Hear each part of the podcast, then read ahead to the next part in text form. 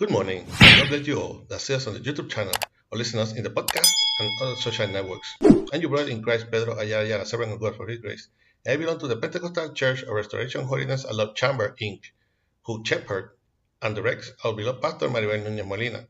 Our church is located at Calle Flamboyant 194, Pueblo Indio, in Canóvanas, Puerto Rico, and this is the ministry that bears my name from the school to heaven, de la escuela para el cielo. We will be using the Holy Bible app that you can get free of charge on both the Android platform and the App Store. The verse of the day is in Psalm 91 2. Psalm 91 2. This is the International Standard Version and reads like this The powerful word of, of God. It read in the name of the Father, the Son, and the Holy Spirit. Amen. Will say the Lord, You are my refuge, my fortress, and my God in whom I trust. Again, will say to the Lord, You are my refuge, my fortress, and my God in whom I trust. Please God continue blessing your already blessed word. Dwelling on the shadow of the Almighty. The world is preparing to face other threats that we might be think of our consequence of bad decisions from governments for profits, institutions, and other social leaders. Threats of an economic, health nature, market wounds by social injustice are some of the threats of life and happiness to which we all, we all aspire. But for God's people, this is only a left in the threat, in a storm warning, in a sign that we must no longer ignore, we must not fear.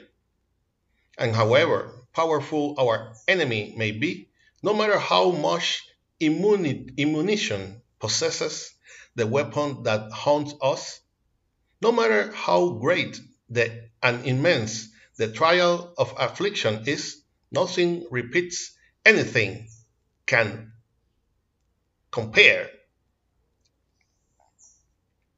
And however, and however powerful our enemy may be, no matter how much immunition, immunition possesses the weapon that haunts us, no matter how great and immense the trial of affliction is nothing, repeat, anything can compare to the power of the of Jehovah, the true Almighty. So, if you want to have such coverage, if you want to be surrounded by the leftover victory and stop being destined or destined for imminent defeat, if you are surrounded by that sense of helplessness and weakness in every situation you face and will continue to face. Join the army you haven't lost or will lost any battle from. Enter the ranks of the God's servants. Give yourself the opportunity to be under the coverage of the Almighty. Amen. I hope that this short exhortation will serve as a reflection and strength to your life in this morning that the Lord, the Lord have made. For praise and to our email, ministerio de la escuela at gmail.com. You can also get us on YouTube and listen to us in the podcast, in Facebook, and TikTok.